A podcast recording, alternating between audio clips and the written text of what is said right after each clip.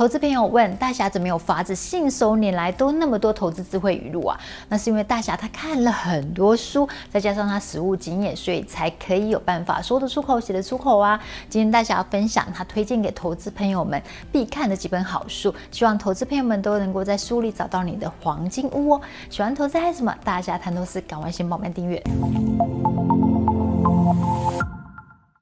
大家好，我是 Sharon。嗨，我是大侠。大侠是 Sharon 少见用硬体字笔在书写的老师。你当时为什么会想要用这种比较特殊的字体来书写呢？第一个一定是尊重他人，然后再来就是修身养性，而且吼，你还可以增加这个文文化底蕴。我通常习惯将喜欢的一句话重复的认真写，那写久之后呢，就会内化成自己的知识储备，让我们在这个紧要关头的时候呢，就想起那段话的精髓，帮助我们解决难题。比方说，你每天写股息 cover，股息 cover，嗯。你就不会哦，整天面对这个盘势哦，就急于想把这个绩优股给出清嘛，因为你知道会有会有股息 cover。大家的书啊，还有脸书，你也常常写一些人生啊、智慧投资的智慧语录，像是大家都很常知道的，而且是你自创的，像。专注本业，闲钱投资，三六五股息 cover 每一天。嗯，请问你是什么样的机缘情况下，让你心有所感，会写出这些贴地气的文字？嗯，在这个市场的恐慌的出现的时候，你就会写一两三句话激励自己啊。就是我们在解决网友的这个疑难杂症的时候呢，我们就会哦说给他听，用最贴切的字句吼，四字诀啊、八字诀啊，对称的方式来说给他听。还有我们在写文章讲解一些理财观念的时候，工整的字句跟押韵的话，你会阅读起来非常的一个舒服吼。嗯，所以捡走他人穿不着的泳裤，这件事这一句也是你自己创的吗？对，这句话是自己创的。这句话是源自于巴菲特讲说什么？海浪来之后才知道谁没有穿裤子吗？海浪来，海啸来的时候，很多人呢泳裤穿不紧，他的什么泳裤就被穿到岸上了。这时候我们就可以捡走，捡回家。意思就是说呢，当海啸来的时候，恐慌来的时候，很多人呢都会把自己抓不牢的绩优股给便宜的抛售出去，我们就可以便宜的捡走呢。这就是在海岸上捡走他人穿不牢的泳裤的一个说法。哦，最常讲的就涨看戏跌买进，投资哦要像慈善家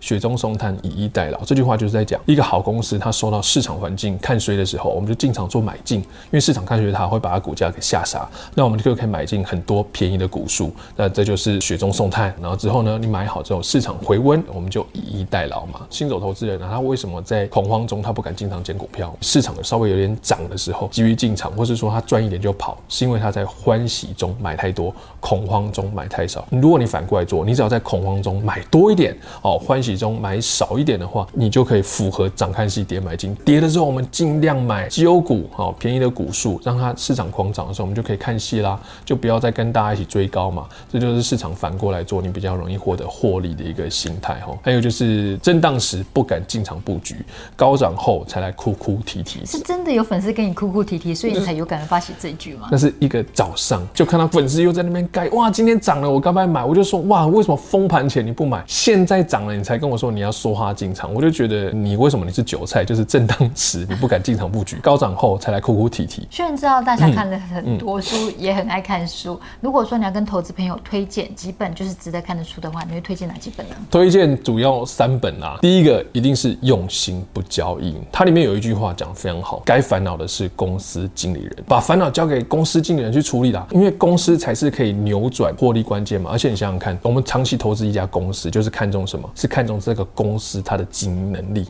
你要记得，我们是股东，不是员工。只有员工整天才会算财报，才能整天担心公司这个公司那个。只要是好的公司，不管市场的环境再怎么着，它一样都可以具有扭转颓势的获利引擎，带领整个公司的获利持续往上冲。然后第二个呢，是最重要最重要一个重点，就是正和游戏。我们要知道，我们做交易就是要什么？互盟起利。大侠最常讲，要赚就要一起赚。哦，我真的很不喜欢就是什么赢家拿光输家的口袋。哦，你会发现做短线交易啊，呃，零和游戏啊，他们的讲话和他们思考模式。都是在什么建筑在别人的痛苦之上，因为他们赢的钱就是别人输的钱嘛。而且正和游戏跟零和游戏，他们在投资方向不太一样。零和游戏是我要赚，正和游戏他们心态是我要怎么样长期投资。也就是说，大家彼此长期的总报酬是越来越多钱的游戏哦。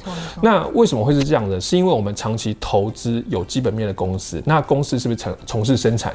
那从事生产，它会满足需求哦，把这个商品卖给客户，或是提供服务，产生利润。公司司跟客户都有其利啊，互蒙其利啊，而这个正向游戏的资金循环会延续下去，让公司以及股东都会长期的成长。复利是一种忍耐的结果，像我们拿到现金股息嘛。我们拿到现金股息，你要拿去花也可以哈。那但是如果你还用不着这个现金股息之前，我们会拿来再去买公司的股票。其实这本书的作者他是林茂昌，他自己花了很多时间在研究各方各派的交易心法，交易心法，就发现说哇，他这样杀进杀出，忙进忙出的话，倒不如就是直接买个好股票放在那边就好了。他在书中有写。他赚最多的股票就是他忘记了那一档。闲逸的心情很重要，就是不要让自己那么忙。定期定额大盘，然后你就睡到收盘，就这么简单。嗯、用心与不交易里面提到一个，就是说，当你投资开始亏钱，那才是正确的。当你我们在布局一档股票的时候，嗯、如果你刚开始布局，它明天就涨了，哇，我要恭喜你，买在起涨点。可是另外一个更衰的是，不好意思，它要越来越贵了。怎么会有人喜欢买越来越贵的资产呢？你买起来会非常的累嘛。所以哈，我们要利用股市下跌的时候累积股数，这才是关键。所以刚开始买在亏钱，你要很开心，因为你是买在刚开始要下跌的跌点，所以你要分批布局，你要有纪律的开始投资。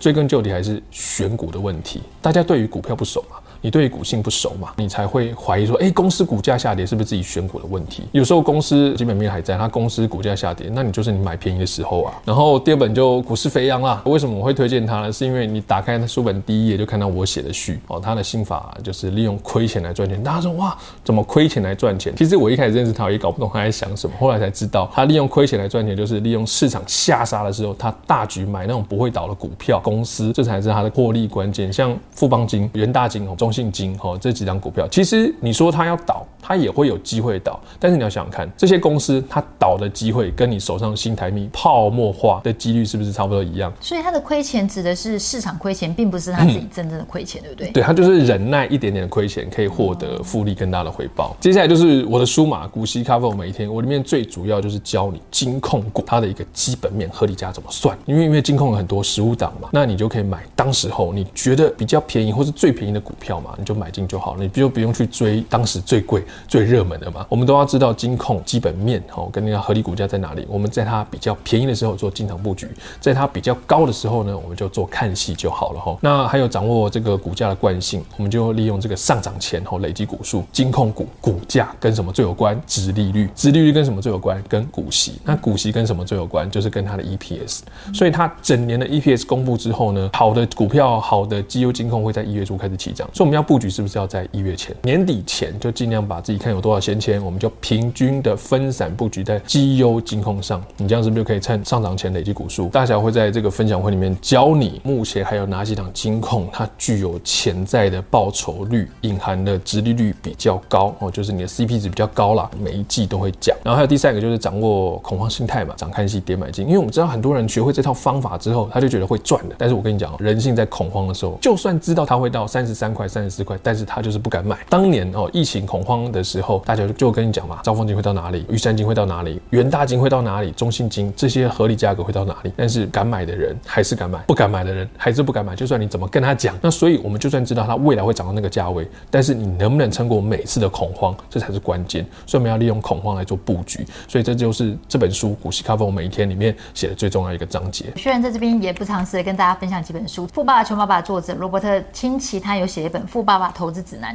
这本书呢，它有几个概念。如果你投资跟生活，你的顺序要列出来，富有。舒适跟安全，所以你的想法会决定你的行为，进而产生你的结果。所以你现在的资产状况其实是取决于你潜意识里面想要的一个顺序。那第二个呢，就是有钱人他们最常投资的三个一，就是教育、经验跟多余的现金这三个。还有一个最大的，学人看起来很有感觉，就是投资最大的风险就是不愿意花时间研究，却期望它能够赚钱。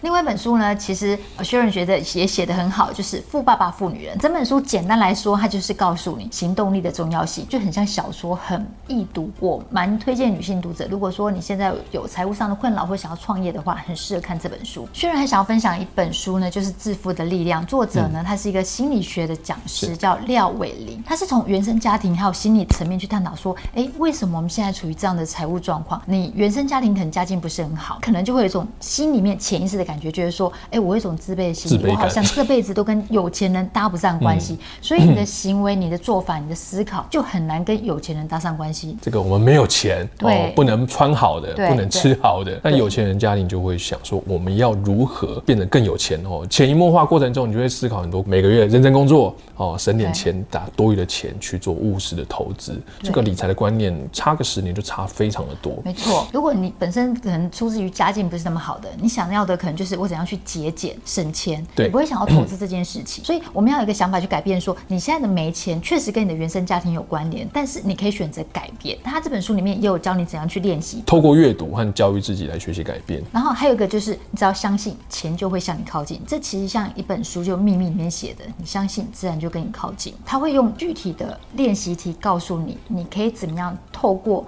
一些心理上的状态，还有一些做法，然后让你改变你的想法。就 是师傅第一个他讲到说，我们现金流很重要，因为很多人都觉得说，哎，我开公司就是要营业额多大，照面上看起来很漂亮。但是他作者提到一个说，你要保护你的资产，你要把钱花在可以确定在短时间内会产生现金流的事情。意思就是说，这个月接到一个一百万的订单，但是呢，它的应付日期可能是半年后，但是你下个月就有显示成本、租金啊等等费用要出，你可能不到三个月你就挂了。这本书很务实，告诉你说，你在创业之前最重要就是要想说你的现金流。对。那另外呢，就尽可能维持高毛利，不要去追逐任何低毛利的销售，因为高的毛利其实就是你真实会赚的钱嘛。但如果同样营业额你可能就赚个五趴或三趴的话，其实那个毛利没有太大意义，因为你其实是用工钱去做这件事情，就是血汗钱。还有就是没有所谓的保障的工作，大家可能觉得说，哎、欸，我就在公司里面上班了，安安稳稳的，大家退退休。其实这种事情是不太可能的。唯一有保障的是你对自己价值的感受，还有就是你自己可以真正获得的赚钱本事。对，就是说你要自己养你自己比较实在。你的工作的岗位可能老板给你收走，但是你脑袋中的知识没有人带得走哦。